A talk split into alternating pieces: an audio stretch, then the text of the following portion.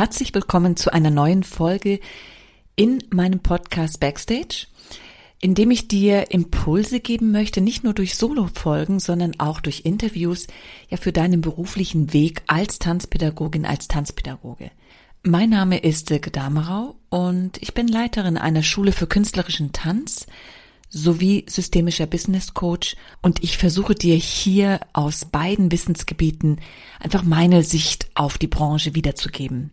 In dieser Folge geht es um den kreativen Kindertanz und wie ich ihn in meinem Unterricht aufbaue, wie ich die Kernelemente sozusagen anwende.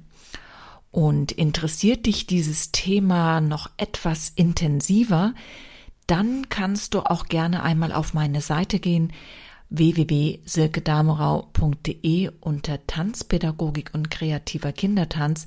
Da biete ich eine Fortbildung diesbezüglich an. Ich wünsche dir jetzt viel Spaß mit dieser Folge.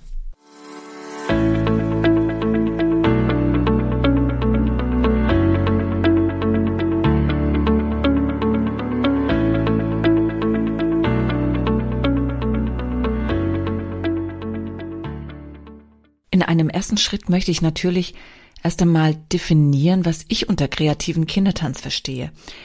Dazu muss man natürlich sagen, dass ich eine Schule für künstlerischen Tanz habe, also der Schwerpunkt letztendlich im Ballett und zeitgenössischem Tanz liegt, auch wenn es dann noch Bereiche wie den Hip-Hop gibt, ist es trotzdem der Schwerpunkt.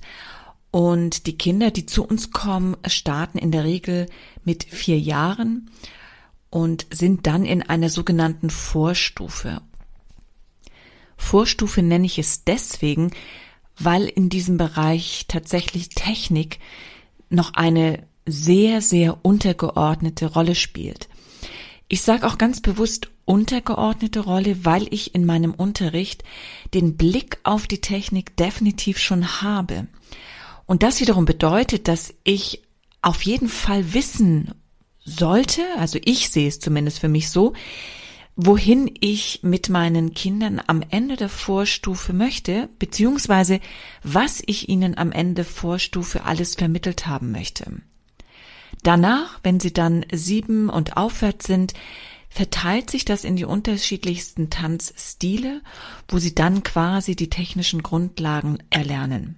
Meine grundsätzlichen Ziele für diesen Unterricht liegen vor allen Dingen im motorischen Bereich, also im Bereich der Entwicklung der grob der Feinmotorik, des ja, Erlebens des eigenen Körpers und vor allen Dingen dessen Grenzen oder auch das Überwinden eben von Grenzen und natürlich das Sammeln vielfältigster Bewegungserfahrungen mit gewissen Differenzierungen auch schon und Fokussierungen. Weil ich aber mit jungen Menschen arbeite, ist es ganz logisch, dass auch immer wieder pädagogische Ziele mit hineinspielen, soziale Ziele. Also einfach auch zu sehen, es gibt auch den anderen in der Gruppe und der kann auch eine Leistung vollbringen und das eben auch anzuerkennen. Oder auch im Vergleich vielleicht Misserfolge ja zu ertragen und zu verarbeiten. Auch die Rücksichtnahme, Fairness, das sind alles Punkte, die in den sozialen, in das soziale Miteinander praktisch gehören. Ja, das läuft immer mit. Das sind Ziele, die gar nicht weggeschlossen werden können und auch nicht sollen. Auch das Entwickeln der Persönlichkeit, also zu wissen, dass es auch immer darum geht, dass der Einzelne seine, seine Stärken kennenlernt, aber auch vielleicht seine Schwächen, dass er mehr Sicherheit bekommt, mehr Selbstbewusstsein und vor allen Dingen auch mehr Selbstwirksamkeit. Das sind alles Bereiche, die, die schwingen immer mit und dessen bin ich mir auch bewusst. Aber der Fokus liegt letztendlich auf der motorischen Weiterentwicklung. Wenn ich auf langfristige Sicht gehe, also Bewegungsziele habe, die in eine Technik münden, dann ist die Voraussetzung natürlich schon, dass ich selber eine Bewegungshistorie habe, um das mal so auszudrücken. Bedeutet also, dass ich Tanzerfahrung haben sollte. Natürlich ist der Bereich, Kinder zu unterrichten im Alter von vier bis sechs Jahren zum Beispiel, noch nicht so ausgelegt, dass ich Höchstleistungen, eigene Höchstleistungen im technischen Bereich vollbringen muss. Aber ich sollte letztendlich schon selber getanzt haben im Sinne von auch einer intensiven Amateurkarriere, um diesen Bereich gut zu unterrichten. Und gerade dieser Bereich vier bis sechs Jahre, wenn man einmal in die Kitas schaut, die sind wirklich durchstrukturiert, was Bildungspläne anbelangt, was Zielerreichung anbelangt. Und warum sollte ich das plötzlich im Bewegungsbereich stoppen? Es gibt ja auch eben in der Kita einen großen Bereich in Richtung Bewegung, in Richtung Motorik, weil es eben so wichtig ist. Und von daher ist es notwendig, dass ich Hintergrundinformationen zu meiner Zielgruppe besitze. Ich muss wissen, was sie körperlich leisten können, wohin es gehen kann, was sie ja psychologisch, entwicklungspsychologisch in diesem Alter vollbringen können, wo sie sich am stärksten entwickeln und so weiter und so fort. Wenn ich diese Grundlagen alle habe, dann habe ich einen ganz anderen Blick auf die Zielgruppe. Dann habe ich einen ganz anderen Blick auf jedes einzelne Kind. Und dann hört Beliebigkeit auf. Jetzt kann man natürlich sagen, solange es irgendwie Bewegung ist, ist es ja per se mal nicht falsch. Und das stimmt, solange ich nicht anfange, irgendwie mit den Kindern Stretching zu machen und sonstige Späße, die gar nichts bringen, und letztendlich so eine Grundbewegungsschulung mache, ja, dann kann ich erstmal nichts kaputt machen. Aber ist das am Ende wirklich das Ziel, einfach nur mal so ein bisschen bewegen? Ich finde eben nicht. Also ich finde, man kann in dieser Altersstufe unheimlich gut strukturiert zu einem Ziel, zu einem motorischen Ziel hinführen. Und das ist das, was ich in meinem Unterricht auch eben mache. In einem ersten Schritt sammle ich das ganze Bewegungsmaterial. Was können die Kinder ja sehr natürlich vollbringen? Und das ist eben das Gehen und Laufen und Rennen, das Marschieren, ja, das Balancieren genauso wie das Springen, das Hüpfen, aber auch am Boden rollen, das sind alles Grundbewegungen. Und dann überlege ich, wie ich diese Grundbewegungen in meine Stundenstruktur einbauen kann.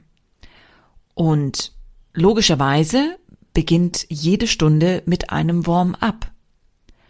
Und da das Warm-up ja dazu dient, den Körper aufzuwärmen, ihn auf das Tanzen sozusagen vorzubereiten, sind natürlich Bewegungselemente wie das Gehen und das Rennen und das Springen vorwiegend in diesen Bereichen. Und nun lasse ich die Kinder aber nicht einfach durch den Raum rennen, denn das würde der kindlichen Bildsprache ja einfach nicht einzahlen oder darauf einzahlen, sondern ich fange an, sofort von Minute eins mit Bildern zu arbeiten, mit Vorstellungsbildern zu arbeiten. Ich gebe dir mal ein Beispiel für ein ganz kurzes kleines Warm-up. Und ich nehme die Schritte gehen, rennen, hüpfen, marschieren. Und jetzt habe ich das Thema Waldspaziergang. Wir haben einen wundervollen Frühlingstag und die Kinder wollen unbedingt raus und die Sonne genießen und dann gehen wir los. Und auf dem Weg sehen wir kleine Äste und steigen darüber. Vielleicht hat der Wind vom, vom Sturm, vom letzten Sturm irgendwelche Äste auf den Weg geweht und wir steigen einfach drüber. Und das Drübersteigen lasse ich durch Marschierschritte zeigen. Und dann gehen wir einfach weiter und weiter und weiter. Ja, und dieser Wind, der gewesen ist, oder eben der Sturm, der gewesen ist, der hat tatsächlich auch Bäume umgeknickt und regelrecht auf den Weg fallen lassen.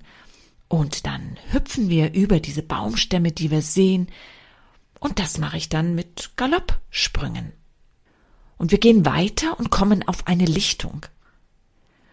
Und weil es so schön dort ist und sie uns einlädt zu spielen, rennen die Kinder auf dieser Wiese herum, drehen, springen, ja, und zeigen letztendlich Impulse von Freude und Miteinander sein.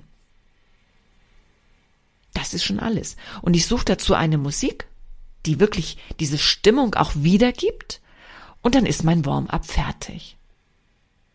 Und das ist jetzt nur ein ganz kleines Beispiel von, von einer Geschichte, wie ich Bewegungsmaterial so verpacke, dass die Kinder nicht an die Bewegung denken, sondern dass sie an die Geschichte denken und dass sie, weil sie an die Geschichte denken und dieses Bild ausführen, was gerade hervorgeholt wird, ja, haben sie einen Zugang zur Bewegung, der ganz natürlich passiert. Sie müssen nicht bewusst drüber nachdenken, was Ihr Körper macht, sondern Sie machen einfach. Und da geht es auch nicht um eine perfekte Ausführung einer Bewegung, sondern es geht darum, eine Bewegungsqualität, eine Bewegungsdynamik zu erklären bzw. auszuführen. Denn es ist noch nicht mal so, dass ich die Bewegung großartig erklären muss. Es reicht letztendlich, wenn ich mitmache, vormache, nachmachen lasse. Es geht um Bewegungserfahrung. In einem nächsten Bewegungsbaustein nehme ich dann quasi die Technik in den Fokus. Technik im Sinne dessen, dass ich zum Beispiel Unterschiede herstelle zwischen einem, sage ich jetzt mal, Plié und einem Tendu, um da jetzt mal ein Beispiel zu ziehen. Und ich erkläre natürlich jetzt kein klassisches Plié oder ein klassisches Tendu, sondern ich nehme schlichtweg die Dynamik auch hier der Bewegung. Also ich benutze das Beugen und das Strecken, was im Plié vorkommt, und ich benutze das Beinestrecken, das komplette Beinstrecken, was im Tendu vorkommt und auch das Herausschleifen vom Bein zum Beispiel. Und das sind dann meine Ansätze, um eine Bewegung zu kreieren. Jetzt bleibe ich mal bei dem Plié, also beim Beugen und Strecken. Da kann ich die Kinder dann in eine Parallelposition stellen, die Hände einstützen lassen und einfach nur die Beine beugen und strecken lassen. Das wäre natürlich auf Dauer ziemlich langweilig. Wenn ich daraus aber eine Geschichte mache, dass zum Beispiel jemand an das Fenster geklopft hat und das Fenster aber so hoch ist, dass ich mich regelrecht strecken muss, um da aus dem Fenster zu gucken, oder vielleicht sogar richtig hochspringen muss, um aus dem Fenster zu gucken. Mache ich eine Bewegung, beugen und strecken, um danach eben zum Beispiel mich auf die halbe Spitze zu stellen oder sogar abzuspringen, was ja dann letztendlich auch der Sinn eines Pliés ist, dass ich Sprungkraft entwickle für Sprünge. Genauso kann ich das auch mit einem Tendu machen, wenn ich zum Beispiel vielleicht eine Marionette tanzen lasse, die aus Holzstücken besteht und da aus ganz langen Holzstücken besteht. Und ich zeige mit meinem Körper, mit den Armen und den Beinen, wie lang diese Holzteile sind. Also indem ich die Arme langziehe und strecke und die Beine dazu. Das sind kleinste Beispiele, um dir zu zeigen, dass man technische Elemente schon vorbauen kann, schon vorausdenken kann und eben auch ausführen kann, aber wie du siehst, auch immer mit einer bildlichen Gestaltung. Ein anderer Bewegungsbaustein bei mir ist die Improvisation. Und hier, um bei dem Thema Bewegungsgestaltung zu bleiben, kommen die Kinder richtig mit ins Spiel. Denn jetzt geht es darum, dass sie über diese Grundschritte hinaus, die sie ganz natürlich ausführen, dann eben angeleitet werden, etwas ganz Neues auszuprobieren. Und dadurch wiederum ihre eigene Fantasie für die Ausführung einer Bewegung ja letztendlich anzufachen. Ausgangspunkt für meine Improvisationen sind Geschichten und Bilder. Wenn ich Bilder mitbringe in den Unterricht, dann lasse ich sehr oft aufgrund dessen, was dort auf dem Bild zu sehen ist, die Geschichte durch die Kinder entstehen. Dadurch, dass sie beschreiben, was sie sehen, kann man das, was sie sehen, in Bewegung transportieren, übersetzen sozusagen. Man kann aber auch eine kleine Geschichte praktisch vorgeben und die Kinder entwickeln sie weiter. Hier bieten sich alle Themenbereiche an, mit denen Kinder in diesem Alter konfrontiert sind. Der Klassiker sind zum Beispiel Märchen, aber auch ein Besuch im Zoo oder im Zirkus, auf dem Bauernhof, die Jahreszeiten. Also da gibt es wirklich ein Mehr an, an Themen, was man für sich entwickeln kann. Wenn du selber eine Geschichte entwickeln möchtest, dann ist ein guter Tipp, mach dir eine Mindmap von einem Grobthema und verzweige das mit den Ideen, die dir dazu kommen, immer tiefer, immer tiefer und so hast du letztendlich am Ende einen Erzählstrang für eine Geschichte. Meine persönliche Zielsetzung im Bereich der Improvisation sind im Endeffekt die Prinzipien des zeitgenössischen Tanzes und auch des Balletts anzuwenden. Und bleibe ich jetzt mal beim zeitgenössischen Tanz, ja, dann wären das zum Beispiel kurvenförmige Linien, Spiralbewegungen des Körpers, ja, der klassische Wechsel von Anspannung zu Entspannung, der grundsätzliche Bewegungsfluss oder auch die Schwerkraft, das Einbeziehen davon, die körpereigenen Energien, das sind ja alles zeitgenössische Prinzipien und das nehme ich als Hintergrundziel sozusagen, das möchte ich, dass also meine Kinder hier ein, ein Erleben bekommen und somit auch ein, ein körperliches Erleben, was zum Teil ja nun auch wirklich neu ist für sie. Und somit kann ich ihren Bewegungs, ja, ihr Bewegungsportfolio, um das mal so auszudrücken, wirklich erweitern. Ein weiterer Bewegungsbaustein sind Schrittkombinationen und Tänze. Hier ist das Thema der Wiederholung ein ganz zentrales Thema. Denn so lernen wir durch Wiederholung und mit nachvollziehbaren Schrittkombinationen kann ich das wunderbar erreichen. Außerdem gibt's mir die Möglichkeit, dann letztendlich auch Tänze zu kreieren. Ja, und das hilft natürlich, wenn einmal Eltern zuschauen oder überhaupt eine Vorstellung ansteht, ja, dass ich mit den Kindern auch etwas erarbeiten kann für die Bühne. Das bedeutet jetzt natürlich nicht, dass ich nicht auch Tanzimprovisationen auf der Bühne zeigen kann. Das meine ich damit auch nicht. Aber für mich ist eben wichtig, dass die Kinder auch an Struktur gewöhnt werden und das erreiche ich eben sehr, sehr gut mit Schrittkombinationen. Ein absolut zentrales Element ist die Musik. Ohne die geht es nicht. Und das ist auch letztlich eins der zeitaufwendigsten Vorbereitungen im Unterricht, die passende Musik zu den passenden Schrittfolgen, Improvisationsgeschichten, Warm-ups und so weiter zu finden.